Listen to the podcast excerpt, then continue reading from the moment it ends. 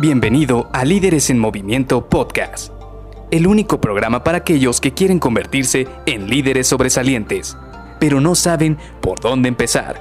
Te revelaremos los secretos mejor guardados que te ayudarán a triplicar los resultados de tu equipo.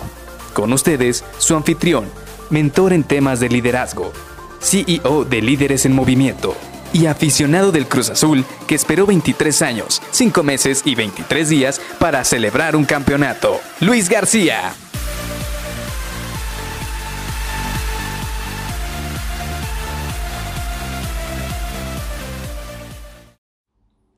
No sé cómo explicarlo, pero su voz me transmite bastante. Hola, ¿cómo estás? Soy Luis García y te doy la bienvenida a Líderes en Movimiento Podcast. Hoy vamos a continuar con esta serie en la cual estamos desarrollando una metodología que te permita hablar en público de manera efectiva. Y hablando en público de manera efectiva, yo no me refiero a poder presentar tus ideas. No necesariamente tienes que estar enfrente de un escenario, enfrente de cientos de personas, sino también que puedas estar enfrente de tu equipo de trabajo o de otras áreas en tu organización y eso te permita poder mostrar proyectos, ideas o incluso alguna mejora que quieras hacer dentro de la organización.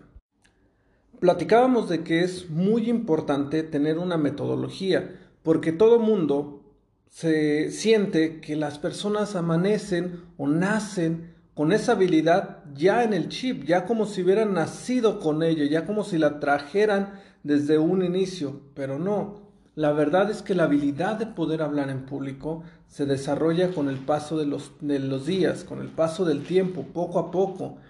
Y es un crecimiento escalonado. De la noche a la mañana no vas a pasar de enfrentarte a exponer una idea a dos personas y al día siguiente exponérsela a miles de personas. No, tienes que llevar un proceso de poco a poco y también no es necesario que tú sepas dominar este, esta habilidad para hablar frente a cientos de personas. Simple y sencillamente, con que sea lo necesario para ti es suficiente. Por ejemplo, si tú solo quieres hablar en público para mostrar tus ideas, para hacer una presentación de trabajo, para mostrar un proyecto, para platicar con algún prospecto, para platicar con algún cliente que ya tengas, pues definitivamente esta habilidad debe ser un poco más orientada hacia pocas personas, 5, 10, 20 personas, por ejemplo pero ya las personas que tienen que hablar frente a cientos de personas ya requieren un público más amplio, ya requieren un, área de trabajo más amplia y también obviamente no nace de la noche a la mañana, tiene que llevar un proceso. Platicábamos ayer también de que la parte del lenguaje no verbal es muy importante y hoy viene el complemento. Si ayer platicábamos de que tus movimientos, el cómo utilizas tus manos, tu cuerpo, cómo gesticulas, da mucha importancia al mensaje que quieres transmitir, hoy también debemos platicar de lo que es la voz. Y me refiero a la voz no tanto que tengas una voz, porque muchos de repente dicen es que yo no tengo una voz que se puede escuchar muy bien, o yo la verdad siento que esta voz no es la que me gustaría que otras personas escucharan.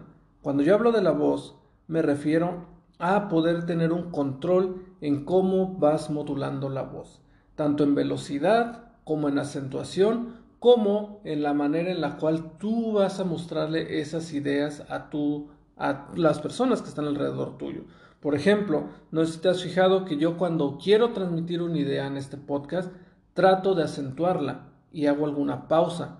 Pero cuando realmente quiero que te envuelvas o romper ese, ese movimiento, hablo un poco más rápido. ¿Por qué? Porque de esta manera le quitamos la monotonía a la hora de hablar y esto es muy importante, muchas veces, muchas personas se nos hacen aburridas y se nos hacen aburridas porque empiezan a hablar de una manera plana y quizás incluso hablan de una manera lenta, pero porque no tienen una manera de cambiar la manera en la cual están platicando, la manera en la cual están explicando algún tema. Tacha. ¿Por qué? Porque lo que tienes que hacer es acentuar tus ideas, ponerle energía y también hacer pausas. Esas pausas son vitales porque van a darle acentuación al argumento que tú quieres transmitir.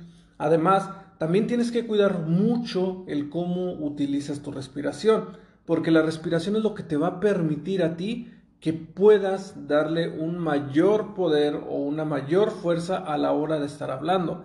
De esta manera vas a poder dominar estas dos amplitudes a la hora de hablar en público, tanto el lenguaje con las manos, el lenguaje no verbal, como también el lenguaje verbal, pero a través de la voz. Porque de esta manera vas a tener dos de las maneras, dos de las herramientas más importantes. Ahora, ¿cómo puedes desarrollar tu voz? Definitivamente una buena actividad es grabarte. Yo, por ejemplo, trato de muy seguido estar escuchando este podcast para poder saber dónde estoy teniendo algún tema de dicción, dónde, por ejemplo, veo que no estoy utilizando de manera correcta mi voz para acentuar una idea, o dónde quizás pude haber utilizado un poco más de pausas.